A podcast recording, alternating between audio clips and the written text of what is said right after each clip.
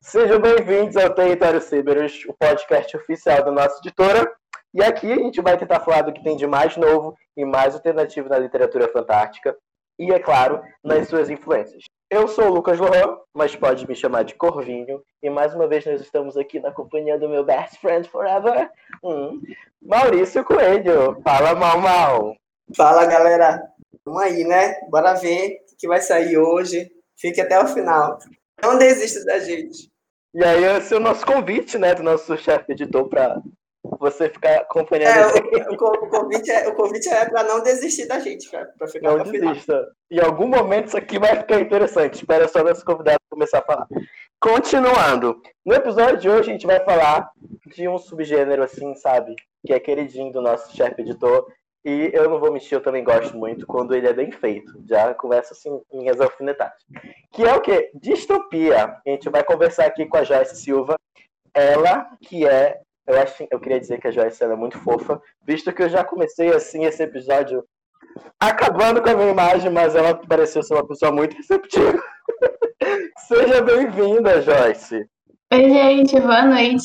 Esse foi o boa noite da Joyce, gente. Vocês podem ver, muito comunicativa. Vamos ver o que a gente vai destrinchar aqui. Ai, meu Deus. Então, Vamos deixar a surpresa, que não é bem surpresa, né? Tá nas redes sociais já a antologia distopia, mas vamos começar falando sim, do subgênero e depois a gente fala das produções futuras da nossa editora. Então vamos lá. É... Gente, o que é distopia, assim? Dá para definir ou vai ficar uma coisa assim meio também solta, que nem a gente fez com o horror cósmico semana passada? Vai ficar uma coisa defina. O que é distopia defina? Você ouvinte, Google pesquisar. Ai, gente. Vamos combinar que deixar assim meio aberto é uma coisa bacana também. Não precisa ser uma definição muito fechadinha, quadradinha na caixinha. Então, o que seria uma distopia? Eu acho que o conceito que a gente tem mais conhecido de distopia é como se ela fosse o completo oposto de uma utopia, né? Que é essa sociedade ideal, igualitária, inatingível, que começou lá com o Thomas More no livro A Utopia, em 1900, 1516, desculpa, gente. E a distopia, por outro lado, ela mostraria esse lado negativo da evolução do ser humano, retratando governos opressores, totalitários, fundamentalismo religioso, além de ter uma ênfase também muito grande na coletividade em detrimento da individualidade, e também alienação dos cidadãos naquela sociedade, censura quanto ao que é produzido, consumido, o controle, a vigilância, enfim, assim, né? E eu acho que é importante quando a gente fala de utopia, ó, utopia no caso, é saber que ela não é tão oposta assim de uma utopia, porque se você for parar pra, se a gente for parar para pensar, é, o que é utopia para uma pessoa não vai ser uma utopia para mim. É uma coisa meio Exato. Assim, então. E também tem que muitas vezes em distopias, tipo Admirável Mundo Novo, eles começam apresentando como sociedade fosse perfeita. Então, tipo, a gente, leitor, que tem esse estranhamento e que percebe que a corrupção do mecanismo no funcionamento daquela sociedade e como que aquilo deu errado, na nossa visão, assim. E, ah, não sei, eu acho que como elemento assim, muito característico da distopia também a gente tem a proibição da leitura e queima de livros, igual a gente tem em Fahrenheit 451, das artes, né, de uma forma geral, consumo de arte. A ciência também tem um papel muito importante, o desenvolvimento científico e o controle desse desenvolvimento também. Acho que dá para começar. Muita coisa. É muita coisa. É um, é um gênero, assim, maravilhoso, que tem muito para onde destrinchar, assim. Uhum. Eu acho legal né, essa definição que tu deu de distopia barra características, porque a gente consegue entender o quão interessante é o subgênero distopia, né?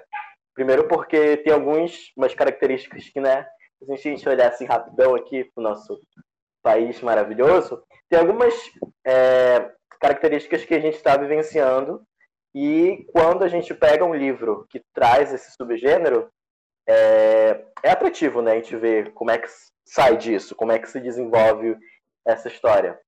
Bacana. Maurício. Opa, fala, Joyce. Não, eu ia concordar que isso acontece muito, assim. E que essa questão de que na distopia a gente vê coisas da nossa realidade que são levadas para um extremo. Então, tipo, o que a gente está vivendo hoje, se a gente não presta atenção, se não reage e tudo mais, pode dar muito ruim lá na frente. Uhum. Sim, sim. Maurício, quer implementar mais alguma coisa? Eu vi esses dias que um dos livros mais vendidos, né? Esses dias agora foi o Admirável Mundo Novo e o 1984, né? Teve esse resgate aí. A galera ficou. Enfim, todo mundo foi afetado pela pandemia. E aí, hoje, os mais vendidos foram justamente esses dois, né? Uhum. Que é todo esse momento que a gente tá vivendo e tudo. Sim. Bem distópico. Porra, tô... vai ler uma notícia, pelo amor de Deus. A gente não sabe mais o que é real, o que não é. O que é real sem acreditar. não é real. É, o que é real, o que é real, o que não é. E aí outra coisa interessante também, de que tu falaste da, da, dessa questão né, de utopia e de distopia, porque a gente, né, a humanidade, tem muito essa questão de querer dividir as coisas, né? Essa dicotomia. Então a gente quer sempre dividir entre mal, bem. Uhum. E, e aí quando tu entra na distopia, mas o que, que é distopia? Os personagens que eles estão naquela sociedade, eles sabem que eles estão numa sociedade distópica? Ou se um dia a gente atingir uma utopia, a gente vai saber que a gente está numa utopia? Essa questão também é muito interessante. Sim, com certeza.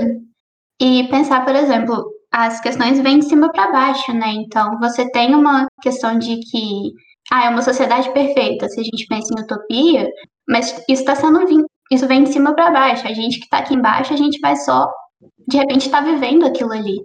E se a gente, tipo, tem muita gente hoje em dia que ainda está em negação do que a gente está vivendo. Então, é realmente essa, essa questão. A gente perceberia que isso aconteceu, que a gente está vendo numa situação do tipo, fica a dúvida. Uhum. A gente vê muito que Uhum. na. Oi. Não, não, não. A gente vê muito que na distopia traz essas questões é, sociais muito presentes, né? Vocês citaram essa questão de é, um, o personagem de uma história distópica. Ele tem consciência que ele está vivendo um sistema, ele está sendo vítima né, de, uma, de um governo totalitário e tudo mais. Como é que vocês veem? É, o Maurício também citou essa questão de que nesses últimos meses, devido à pandemia, muita gente começou a ler é, clássicos que falam justamente disso, né? Eu até ia citar aqui várias plataformas de mainstream falaram que os filmes e séries mais procurados eram justamente que falavam de uma distopia, né? É, de tanto que o filme, parece que o filme, logo no início do ano, um dos filmes mais assistidos da, da Netflix, se não me engano, era Epidemia, que falava, era uma história muito parecida do que estava acontecendo, é, com o que está acontecendo, né? É importante frisar que a gente ainda está numa pandemia. Enfim, é, como vocês veem essa produção agora? Né? Vocês acham que vai mudar a perspectiva tanto é, de uma perspectiva de, de, escritor mesmo, falando, de escritores? Ah, vocês acham que vai influenciar muito é, as produções futuras depois da pandemia ou durante? Ou vocês acham que vai ter essa fuga? Assim, ah, eu quero ler algo diferente, eu não quero ler algo que me lembre disso. O que, que vocês acham? Já está influenciando, na verdade. Sim, falar isso. É, e a gente vê isso em todas as produções, na arte de rua, e na música. A gente vai ver filmes falando disso, contos falando disso, romances falando disso. Já está influenciando, sim. Até porque não tem como, né? É, aquele, é aquela coisa, aquele período muito conturbado. Então, quando tu, quando tu passas por esse período né, de crise e tudo, a tendência é essa. Né? Porque a gente tem essa ficção científica distópica ou a ficção científica de fim do mundo, né? Porque olha só, olha o que está acontecendo com a humanidade, olha só essa uh, que a gente está fazendo com o meio ambiente, né? Está acabando com o meio ambiente. E aí então vem tudo isso, né? Aí vem essas projeções de um futuro incerto, de um futuro sombrio e tudo. Não tinha como, acho que não tem como ignorar isso. Uhum. Não tem como ignorar, mas também, tipo, toda a literatura que é produzida, ela é influenciada, ela tem um quê do contexto que ela é produzida, né? E que influencia a forma como o autor vê as coisas e tudo mais. E assim, tem essa questão de que está influenciando, já tem muita coisa sendo produzida, tem editora publicando contos sobre dentro da pandemia, né? Mas também tem que isso pode marcar por um outro lado, que é justamente tipo assim, eu tô vivendo isso aqui, está horrível, não aguento mais isso aqui, então eu vou buscar outra coisa que vai me distrair, que vai me tirar disso aqui. Então a gente tem esses dois lados assim que podem acontecer, né? Não sei se já se esse outro lado de fuga já está acontecendo, mas tem esse outro lado também, né? Esse viés, assim. Tu, Joyce, tu tá procurando fugir ou tu tá embarcando mais nessa perspectiva, ah, distopia, vamos falar mesmo disso, a gente precisa alertar as pessoas, qual perspectiva tu tá agora? Depende do dia que você pergunta, na verdade, mas eu acho que é importante a gente falar e a questão da distopia, eu sou muito suspeita, é um gênero que eu sou apaixonada e eu tô curiosa para ver como essa pandemia que a gente está vivendo vai começar a aparecer, se vai aparecer, como, quando, nos contos, em romances e tudo mais. Então, assim, como amante de distopia, eu tô muito empolgada para ver o que, que vai acontecer e como isso vai aparecer na literatura. Mas aí eu não vou ser uh, boba de falar que eu não busco um pouco fuga também às vezes, mas geralmente eu sou mais tipo, ah, tá aqui, então vamos falar sobre isso. Uhum. Sim, sim. Maurício, você quer perguntar alguma coisa, amigo? Vai lá. Abrir este espaço para você. Quero perguntar. Na verdade, eu queria é, discutir, assim, porque eu sempre teve, tive aquela ideia de, de distopia, se a distopia é um, um, subgênero da ficção científica ou a, a, distopia é um gênero próprio? Eu queria jogar para vocês, o que, hum. que, vocês acham? Boa, boa. Boa e difícil. Sabe que eu não sei, eu vejo muito a distopia como ficção especulativa, e aí eu acho que por aí a gente entra em ficção científica, né? Uhum. Mas é uma ficção científica com um pé muito, muito fincado na realidade, se é que isso é muito assim. Eu acho que eu definiria assim, eu não sei, eu não eu não saberia de falar tipo de cara, ah, isso é ficção científica, não é. Eu vejo que sim por essa questão da especulação, mas é uma questão um pouquinho complicada. O que, que vocês acham? Eu eu acho que distopia, assim, é um subgênero muito bem consolidado assim na literatura. Eu acho que tanto quando ele foi apresentado, né, nos clássicos, quanto ele foi desenvolvido né, por outros autores que vieram depois e está surgindo agora. É um subgênero que, assim, eu de cara consigo identificar muito assim rápido, cara, isso é uma distopia. Né? E tem alguns debates, né, que é essa questão que a Joyce falou de ah, eu fico assim meio confuso, então eu jogo para ficção científica. E eu acho que é bacana, né, essa, esse encontro da distopia com a ficção científica, porque, querendo ou não, a ficção científica ela é a que está mais vinculada à realidade, né? Ela, por mais que seja uma ficção, obviamente, ela tem aquele quê de verdade. E algo que eu sempre gostei muito em distopia é o é aquela característica de chocar a gente com a realidade. Né? Eles pegam algo, exageram aquilo, e aí a gente olha, nossa, eu estou vivendo isso aqui. Né? Por exemplo, a gente. Eu particularmente senti muito isso quando eu assisti, comecei a assistir os primeiros episódios de Black Mirror, que era uma série que logo no início me deixava assim muito chocado. Eu falei, gente, se isso aqui é uma distopia, eu acho que a gente está com um problema muito sério na realidade. E, então, é, né, é aquela coisa tudo perfeitinha, tudo encaixadinha. E aí, por exemplo, teve um outro, a outra saga que teve, que era, se foi um, um livro, um best-seller, que foi dos Jogos Vorazes, que trouxe uma perspectiva nova de distopia, já para o público mais jovem, né, que não conhecia os clássicos que a gente está acostumado a ler. É, falo como se a gente fosse né, velhíssimos, muito velhos, e a gente lê só clássico. Mas vocês entenderem o que eu queria dizer. É, eu acho que é assim um subgênero, mas diferente de muitos outros subgêneros, é um subgênero muito, muito bem consolidado, assim. Vamos dizer que está bem na mídia. Sim, e, e tem definido, né, tipo, o que elementos comuns que você encontra em distopias e são muito claros em distopias, que tem toda essa questão que eu tinha comentado antes de você ter uma opressão, você tem um órgão regulador, tem geralmente os indivíduos não têm lá muito liberdade, independência, digamos assim, né? E uhum. são várias coisas que você de detecta, então é muito fácil você identificar o que, o que é uma distopia quando você tá vendo ou você tá lendo uma distopia. Black Mirror é uma coisa muito louca, porque pega toda essa questão de relação que a gente tem com a tecnologia e leva para níveis bizarros, assim, porque só o primeiro episódio da primeira temporada já é literalmente para te fazer chocar e pensar, tipo, meu Deus, o que tá acontecendo? Tem alguma coisa muito errada. Tem alguma coisa muito errada, exatamente. E tu, Maurício, o que, que tu achas? Tu achas que é um gênero já ou é um subgênero? Eu acho que é um gênero. Porque tu não vai ter só distopia de ficção científica, por exemplo. Tu vai ter conto de Aya, né? Que o conto de Aya é uma distopia, mas não tem nada de fantasia ali, não tem, não tem ficção científica. E tu pode pegar o Nós também, né?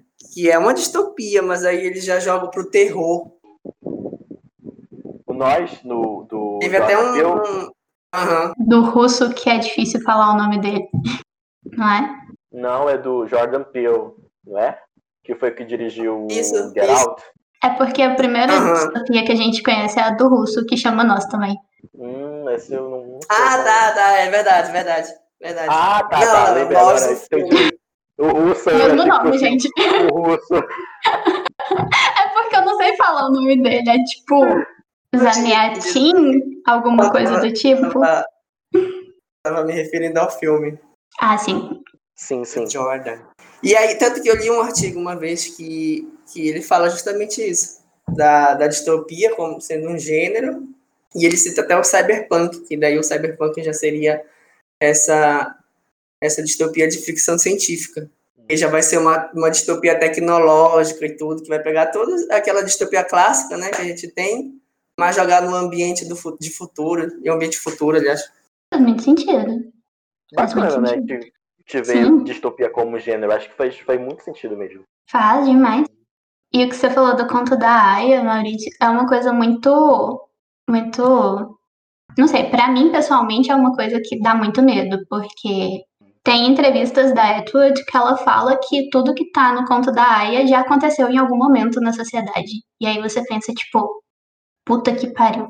Dá medo, muito medo. E eu acho que é um- uma das, das coisas da distopia, né? Tipo, te dá medo do que, tá, do que pode acontecer pra ver se alguma coisa muda antes de chegar lá. Sim. Vocês, eu vi recentemente uma matéria que falava que não era exatamente de distopia, mas acho que a gente pode trazer para distopia, visto que vocês falaram dessa questão de é, projetar e criar um futuro sombrio, né? Pensar em um mundo sombrio se a gente não fizer alguma coisa agora. É, e aí essa matéria falava justamente disso, né? Que algumas pessoas falam que ficção científica ela prevê o futuro. E aí a matéria defendia justamente o contrário, que a ficção científica não estava prevendo nada do futuro, ela estava escrevendo uma realidade Alertando. onde aquilo já estava Uhum. acontecendo. Sim, Isso, alertando. Vocês, falando de Uhum. distopia, vocês veem distopia como algo que está prevendo algo ou algo que está alertando mesmo? eu vejo mais como um alerta. E aí, porque são elementos que, que a gente pega da sociedade atual e a gente meio que extrapola. Que é todo, tem todo um conceito para isso, que é a questão de é, princípio da extrapolação. Que você pega elementos atuais e você extrapola para ver e escrever. Só que, tipo, são elementos atuais, então não é como se tivesse ah, eu tô aqui olhando numa bolinha de cristal, o que, que vai acontecer lá na frente? Não, aquilo tá muito embasado, tipo, muito pé no chão do que tá acontecendo. Mal, mal.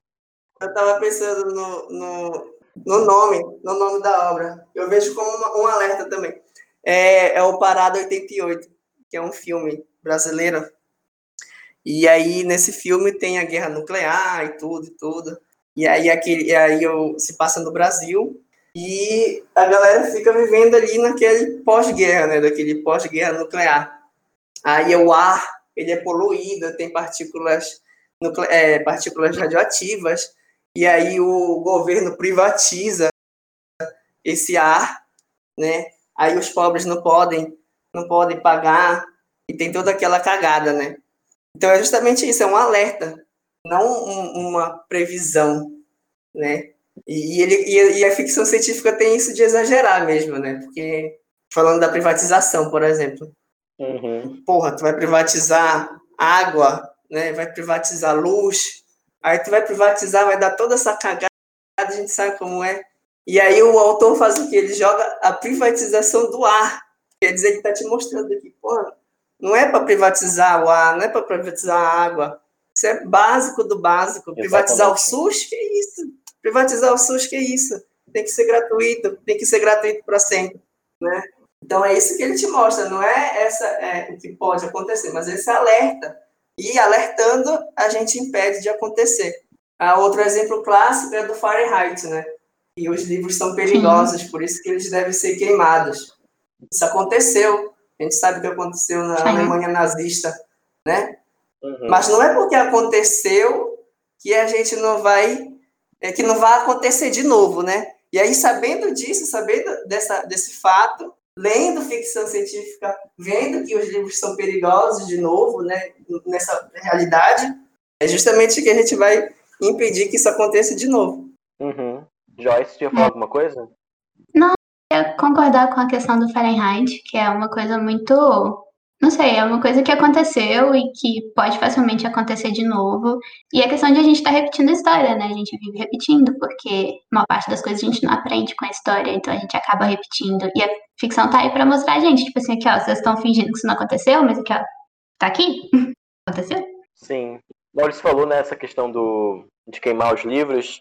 Não aconteceu exatamente de queimar, mas, se não me engano, foi esse ano, foi ano passado que saiu uma nota é. né, proibindo uma lista de livros que deveriam ser proibidos e tudo mais. Teve também a questão do, da Bienal. isso, lá que foi proibido, e aí teve um, um blogueirinho aí da internet. Não, eu não vou, assim, dar muito ibope pra ele, tá, gente?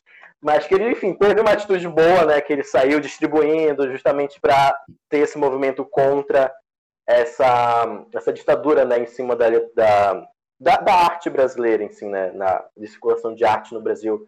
E também, esse, não sei se também foi esse ano né, que teve o ministro da, da Cultura, que ele fez aquele videozinho dizendo que iria renascer a cultura no Brasil e tudo mais. Não sei se vocês lembram disso, que foi um vídeo. Sim, deu até arrepio então, aqui. Exatamente. Então, tipo, é, é interessante nessa alerta que a distopia está trazendo, porque a gente olha para o livro, olha para a história e depois olha para fora, né, para a televisão e vê, pô, tem uma similaridade aqui, então acho que a gente tem que evitar isso aqui, senão isso aqui pode realmente acontecer. É, Maurício falou dessa questão das distopias brasileiras. Vamos falar agora da produção assim brasileira de distopia. O que, que a gente tem de assim não vou dizer de bom, porque tudo é muito bom. Eu queria dizer que a cultura brasileira é maravilhosa. Mas o que, que a gente indica, assim, para conhecer distopia brasileira? Nossa, tem muita coisa. Eu fiz uma listinha que eu fui pesquisar. Então, tô dando os créditos que foram dos sites Listas Literárias e Não Óbvio, que são uma, é uma listinha mesmo de distopias brasileiras e tem, tinha uns resuminhos que tem listinha, viu, gente? Papel e caneta na mão pra vocês anotarem.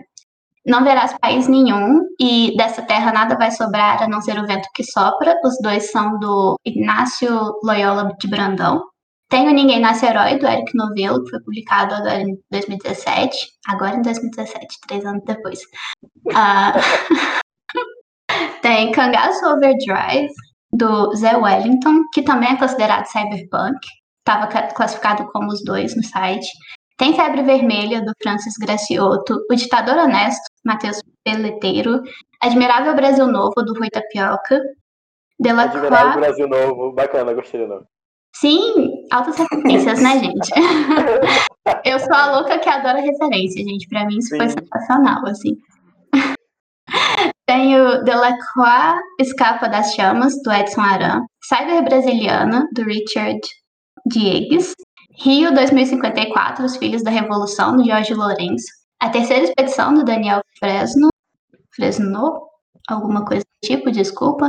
E Cidade Banida, do Ricardo Ragazzo. São todas distopias que foram produzidas no Brasil. Olha só. Sim, é muita coisa. É muita Gente, coisa. A Joyce, a Joyce foi perfeita em tudo que ela se propôs desse podcast. Incrível. Ela fez o dever de casa. Não, amigo, ela fez além do dever de casa, né, amigo? Porque que indicação aqui Além. é bem ruim. Arrasou.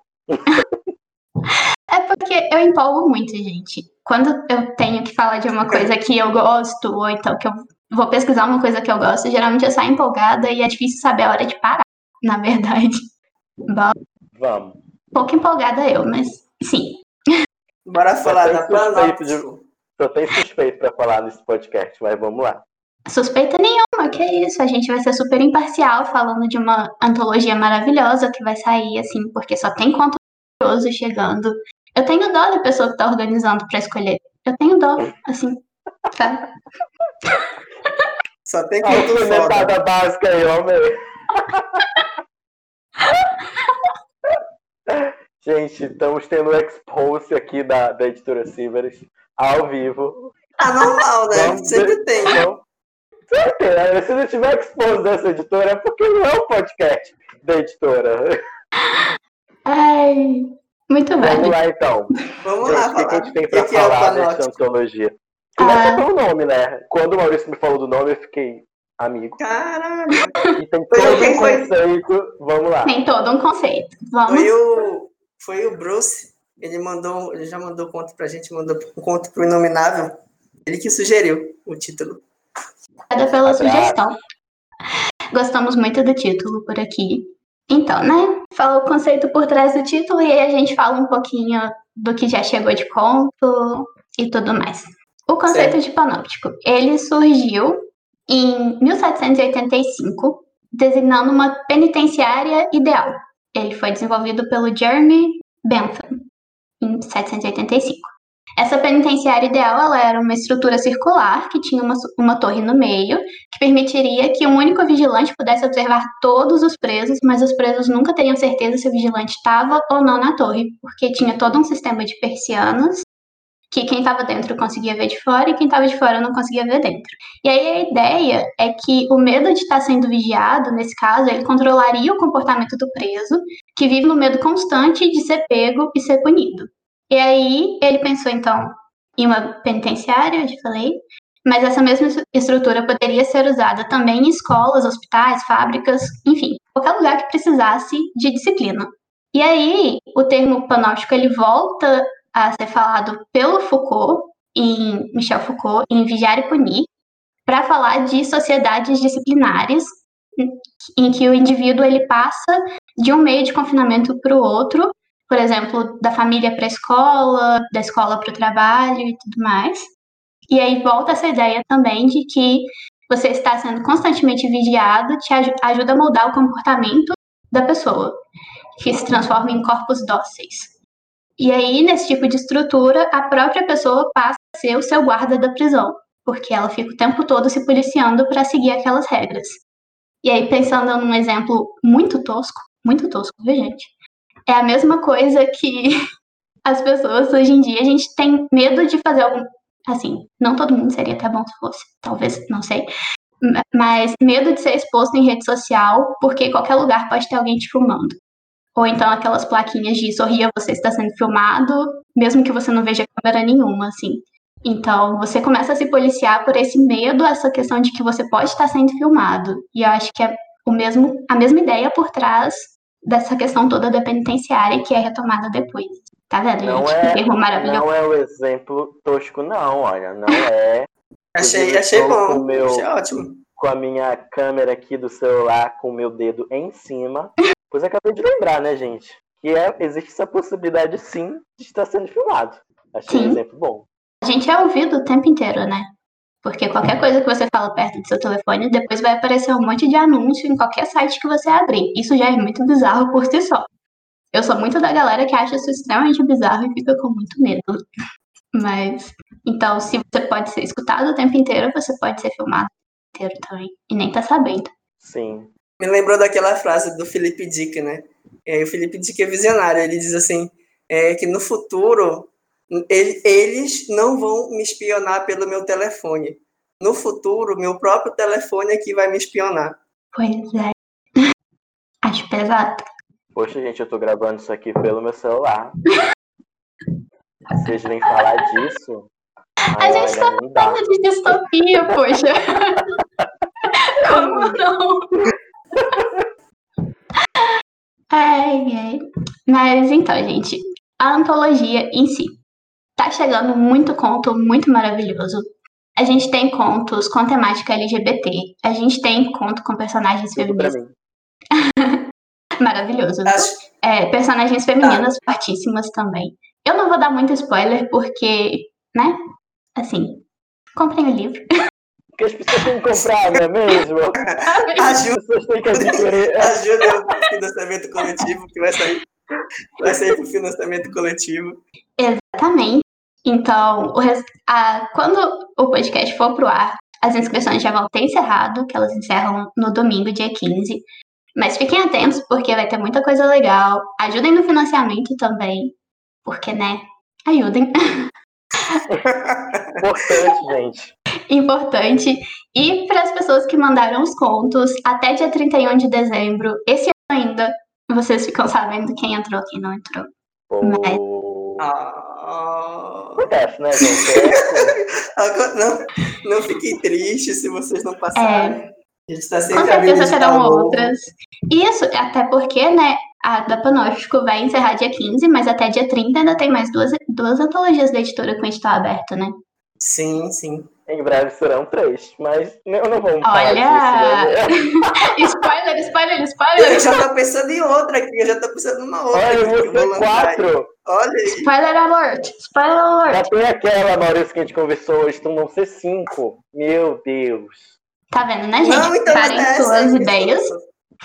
Oi? Mas foi essa aí que a gente conversou.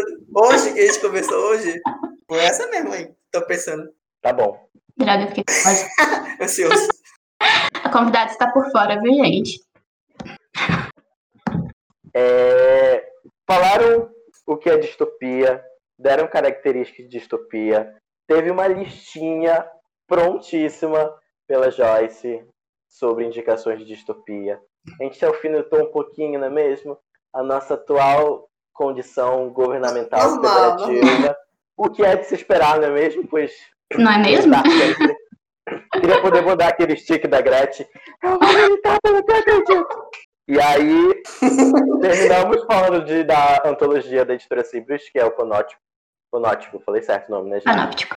Olhei aqui pro lado pra ver se não estavam me vigiando. Sim.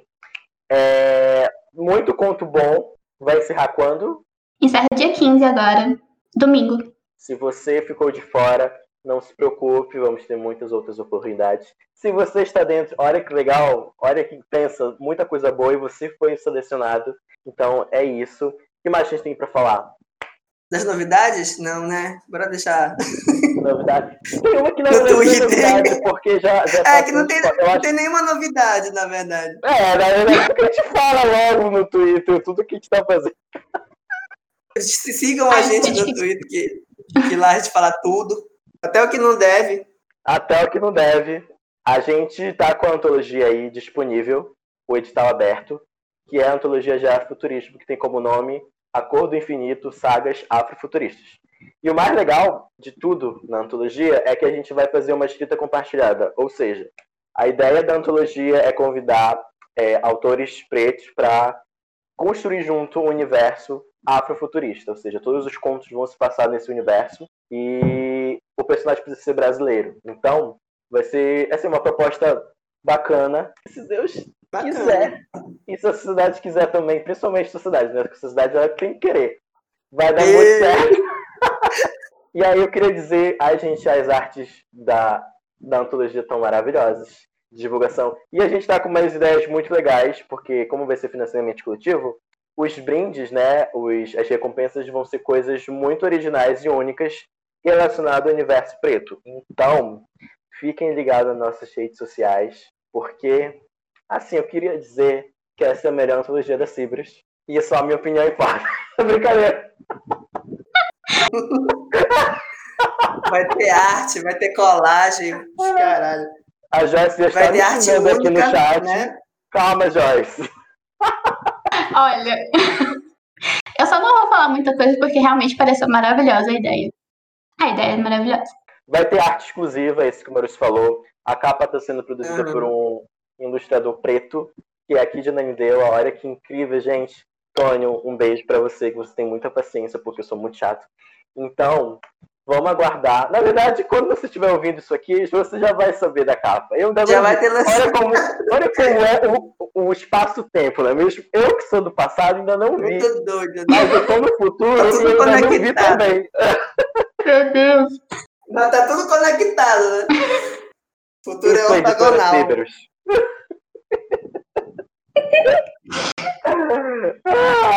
Joyce, fala pra gente é, das- se tu tiver outras produções, onde as pessoas te encontram, quem quiser te seguir, conversar contigo, fala pra gente. Tem outras produções, porque, né, não tem como.